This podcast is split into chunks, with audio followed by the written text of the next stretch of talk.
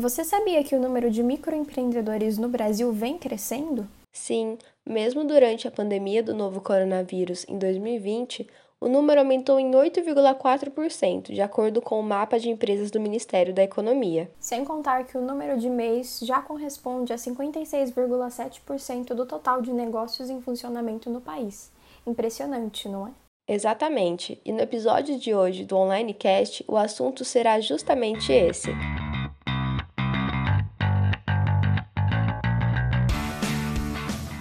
A entrevista de hoje é com Wagner Ferraz, contador da WRF Contabilidade, sediada aqui em Campinas, São Paulo. Ele vai nos contar tudo sobre a modalidade MEI, ou seja, sobre os microempreendedores individuais, além das vantagens e de como formalizar o seu negócio para vender em marketplaces. O meu nome é Lívia Lisboa. E eu sou Larissa Maíres. Seja bem-vindo, Wagner. Tudo bem? Olá, meu nome é Wagner Ferraz, sou contador Hoje atuo na área contábil, fiscal, RH, tributário, né? em quase todas. A primeira pergunta, Wagner, é se é possível vender com CPF ou se é necessário ter um CNPJ para vender em marketplaces. Então, é, você pode vender com CPF, não, não com tanta recorrência, né? É, se você for vender com uma recorrência, aí você é obrigado a ter um CNPJ, né? Porque é caracterizado como comercialização, né? Então você é considerado como uma empresa. Então, automaticamente você é obrigado a vender com através de um CNPJ. Inclusive, tem muitos é, fornecedores que não vendem para CPF. Ele só vende para pessoa que tenha CNPJ, né? Mesmo sendo um MEI, né? Para começar. Agora que já sabemos a importância de ter um CNPJ, quais são os benefícios? Ah, então, o benefício do, de ter o CNPJ, né, que você, primeiro, que eu acho que é o mais importante, que você vai estar contribuindo com a Previdência, né? Então, você vai pagar um, um valorzinho que pode chegar até 60 reais por mês, né? Então, é, esse benefício dá direito a você aposentadoria, uma, um auxílio maternidade em caso de mulher, né, ficar grávida, um, um afastamento, né? Vamos supor, às vezes você está praticando qualquer coisa, uma atividade assim relacionada ao seu trabalho, você se machuque, né? Então você consegue também afastar pelo INSS e ter direito a um salário mínimo por mês, né? E também, se você tendo é, um CNPJ, você consegue abrir uma, uma conta, né, pessoa jurídica, né? Onde você tem alguns benefícios, às vezes você tem tarifa menor, você tem direito a, a emitir boleto, né, através do seu CNPJ, às vezes, é, com o CNPJ você também consegue ter alguns benefícios, né? Na compra de veículos, né? Então, às vezes, você tendo um CNPJ, então você também consegue, tipo, ganhar alguns descontos, tem alguma redução, que eles falam que você pode comprar como frotista, né? Só por você ter um CNPJ. Então, isso aí acaba dando para você esse benefício, né? Você acaba tendo uma economia né, financeira legal. Uma outra dúvida que eu tenho, quando o empresário ele vai abrir uma empresa, como ele faz para escolher o tipo?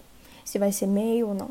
Então, para escolher, né, isso aí vai da, da pessoa, né, que quer montar a empresa, né? Então, ela tem que ver qual o segmento que eu vou seguir, né? Ah, eu quero ser uma boleira, vou fazer bolo. Então, a gente vai entrar no portal do MEI e verificar se no MEI é permitida aquela atividade. Então, a partir do momento que a gente é, fez a consulta, aquela empresa, ela ela dá direito a ingressar no MEI, então a gente começa a solicitar os documentos pessoais, né, onde a gente consiga fazer a abertura desse MEI. Se for um comércio, é a mesma coisa. A gente vai no portal, ah, você quer trabalhar com o quê? Vender o quê? É, bala, refrigerante, né? É, produtos eletrônicos. Então, a gente faz a consulta também e verifica se é permitido ou não essa atividade. Então, sendo permitida, a gente consegue fazer essa abertura desse, desse MEI para qualquer pessoa num prazo assim de um dia dá para fazer essa abertura. É muito rápido. Mas além do MEI, quais são os outros tipos de empresas? Então, depois do MEI, né? Porque assim, o MEI, né, é para pessoas que é, ela está começando, né? Então ela ainda não sabe, ela não tem aquela receita recorrente mensalmente. Então o MEI é para aquelas pessoas que podem faturar até 81 mil reais por ano, né? Que dá uma média mais ou menos de 6.750 reais por mês, né? Tem uma lei que está no Congresso, ainda não foi aprovado, né? Que, se for aprovado, vai aumentar esse limite de 81 mil reais anual para 130 mil, né? E também você abrir no meio, você pode da forma que está hoje, você pode contratar até um funcionário, você pode registrar um funcionário no MEI. Se essa lei for aprovada para 130 mil, além de aumentar o valor de faturamento, você vai poder é, contratar até dois funcionários. Então, essas aí são o MEI, né? Aí, depois do MEI, a gente tem outros tipos de empresa. Tem uma empresa do Simples Nacional, lucro presumido, lucro real. Então, aí tem as particularidades de cada uma, né? Mas para a pessoa que quer iniciar e não tem ainda, fala assim, ah, eu não tenho ainda uma segurança, não tenho uma receita recorrente. Então, esse mês eu sei que eu estou faturando, mês que vem não sei, só depende mesmo né, de como for as coisas, né? Então, nesse caso, eu sugiro a pessoa começar com MEI para ela ter até um custo menor, porque assim, se ela for com outro patamar, já querer abrir uma empresa do Simples Nacional, uma ME, uma empresa de pequeno porte, ela já vai ter um custo mensal com o contador. Então, às vezes, por que, que eu, às vezes, eu, eu sugiro a pessoa né, pensar muito bem sobre esse aspecto? Porque, assim, se ela abre o MEI, ela vai ter uma despesa mensal, independente se ela tem faturamento ou não, ela vai estar contribuindo com o INSS dela. Agora, se ela abrir uma empresa normal, ela não tem esse benefício né, dessa contribuição mensal. E ela já tem um, um custo mensal que é do contador, que isso aí acaba depois, acaba onerando né, a operação dessa, dessa empresa.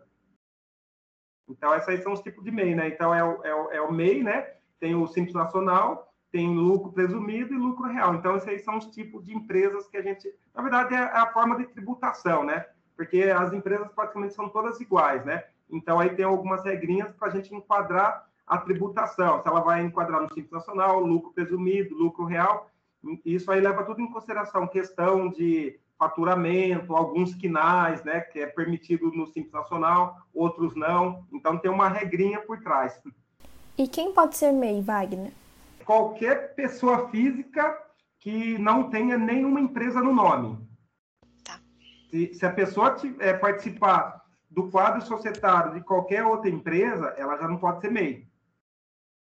Então, MEI, qualquer pessoa né, acima de 18 anos, né, que não participe da, do quadro societário de nenhuma empresa, ela pode ingressar como MEI. Já falamos dos benefícios do CNPJ, mas por que é bom ter um MEI para vender em marketplaces? Hoje, o pessoal consegue até vender né, através do CPF, né? Uh, o problema, às vezes, é que muita, uh, a pessoa acaba encontrando alguns problemas na hora de fazer o transporte dessa mercadoria, né? Então, assim, geralmente as transportadoras, elas não fazem tipo coleta de uma pessoa que é CPF, o cara é CPF e está vendendo. Porque na verdade a transportadora já entende, se a pessoa está vendendo, ela tem que ter um CNPJ. Então a pessoa acaba tendo esse impasse na hora de começar a fazer a cena. Então o cara está ali tentando fazer a, a, venda, ele não vai conseguir porque está no CPF dele. Então, às vezes, ele vai ter que comprar essa mercadoria, receber na casa dele e depois fazer o despacho de, uma, de outra forma para o cliente dele, né? Então ele acaba onerando também a operação dele. E quais são as obrigações de um MEI?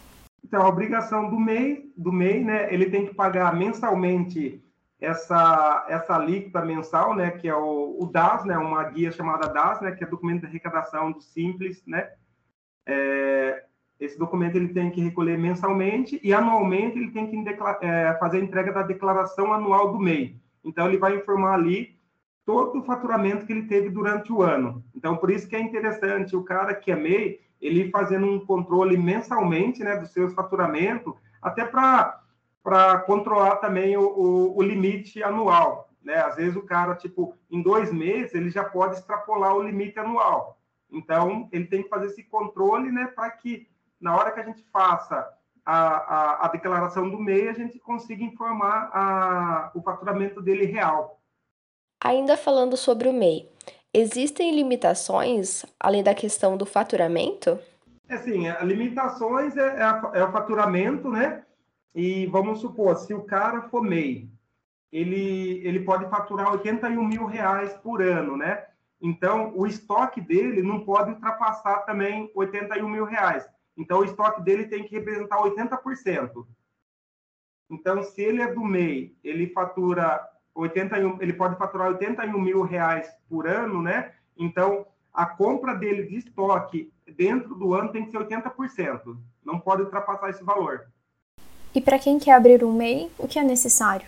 Então, para quem quer abrir uma MEI, né, é, ele precisa, ele consegue fazer essa abertura direto no portal né, do contador, do, no portal do empreendedor, ele pode procurar um contador para auxiliar na abertura, né? E aí a gente vai solicitar para ele as documentações pessoais, endereço, em alguns casos o título de eleitor ou o número do recibo do imposto de renda, né? E, a, e as atividades que ele vai querer exercer. E o nome da empresa, na verdade, o nome fantasia da empresa, se ele quer definir um capital social. Às vezes tem pessoas que falam assim, ah, quero abrir um meio, quero já ter um capital social, que é o valor que eu vou de início já comprar de estoque, né? Para fazer ali o para ter um estoque da empresa. Então, eu já quero injetar esse dinheiro na conta da empresa, né?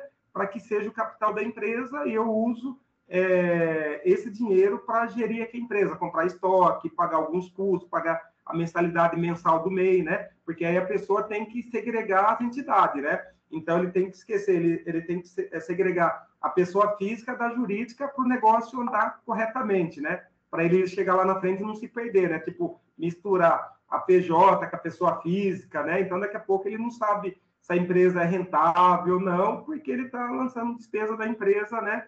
Despesa é, particular pessoal na empresa. E qual a taxa para abertura da MEI? O valor é, dá um valor, é, é, pode chegar até 60 reais. Como que funciona, né, esse valor, né?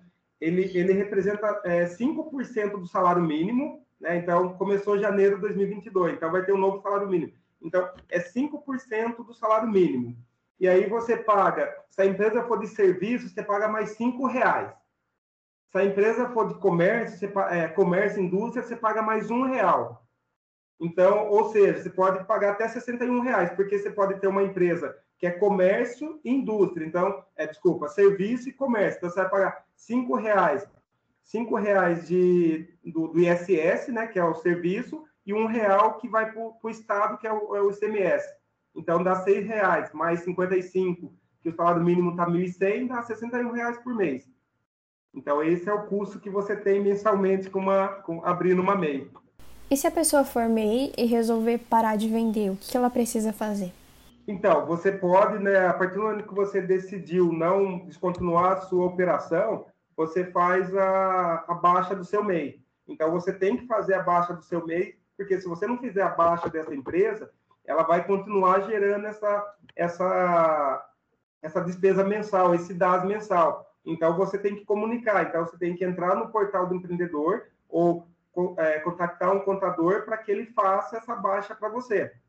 Então, vamos supor, se você fechar a sua MEI hoje, né? Vamos supor, a gente está no dia 18 de novembro, né? Se você fechar hoje, no, novembro, você ainda paga a DAS que vai vencer no mês 12.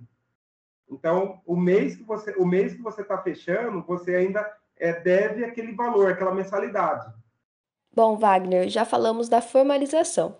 Quais outras dicas você dá para quem quer começar a vender online? Então, a, a, dica que eu dou é assim, né? É, se ela já tem um, público-alvo, né?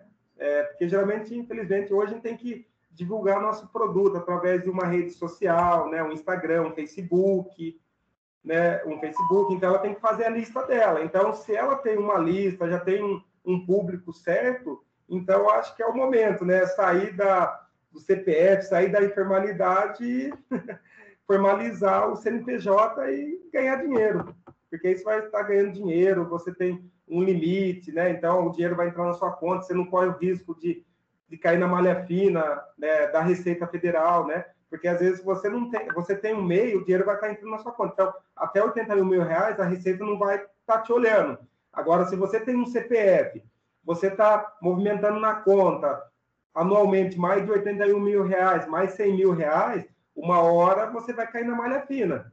Então, às vezes, sai muito caro né, essa multa, essa penalidade que a Receita vai te aplicar, do que você abrir um MEI, onde você vai pagar um valor entre 60 e 61 reais por mês, né? E mais nada. E existem alguns sites ou portais em que as pessoas podem tirar dúvidas sobre a modalidade MEI? Ó, tem sim, ó, tem o, o, portal do empreendedor, né? Que ele, eles vão ali, te ajuda, né? Tem o Sebrae também, o, o, o Sebrae também, eles, eles dá bastante curso né, sobre empreendedorismo. Às vezes o Sebrae também ajuda na abertura do, do MEI. Né? Então, é o portal do empreendedor e o Sebrae. esse aí praticamente é os dois órgãos assim oficial, né, onde você consegue tipo é, pegar bastante informação é, relacionada ao MEI. Assim, tem muitas coisas assim que é, talvez é mais o contador, porque o Sebrae ele vai mais no basicão ali mesmo, uma abertura, essas coisas, né? Então ali eles vão acabar até vendendo alguns cursos para aquele empreendedor, né? Que às vezes você acaba nem usando no dia a dia, né? Então os caras têm que vender ali, né, o peixe, né? Então é, tem o Sebrae e tem o portal do empreendedor. Então ali você vê, né? É, você consegue consultar. Mas às vezes o, o contador às vezes é mais fácil auxiliar a, a pessoa, porque o, o contador está no dia a dia ele mesmo, ele tem as empresas, né? Então você está vendo a movimentação. Às vezes o cara tem uma dúvida de NCM, ah, qual NCM que eu uso, né, para emitir essa nota? Qual CFP que eu uso? Ah, esse imposto, esse esse produto ele vai ter alguma tributação?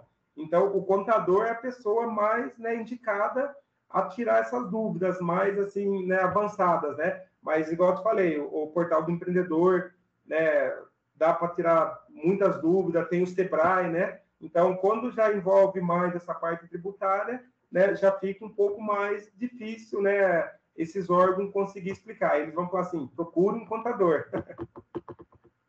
Bom, queremos agradecer você, Wagner, pela conversa de hoje. Sim, Wagner, muito obrigada pelos ensinamentos. Como você escutou da conversa com o Wagner Ferraz, abrir um meio é essencial para vender em marketplaces.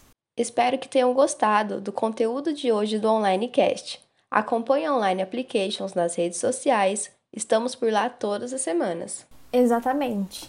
E além das redes sociais, a gente também produz alguns e-books, artigos em nosso blog, para você não perder nenhuma novidade sobre o mundo fiscal, logístico e também, é claro, sobre tecnologia.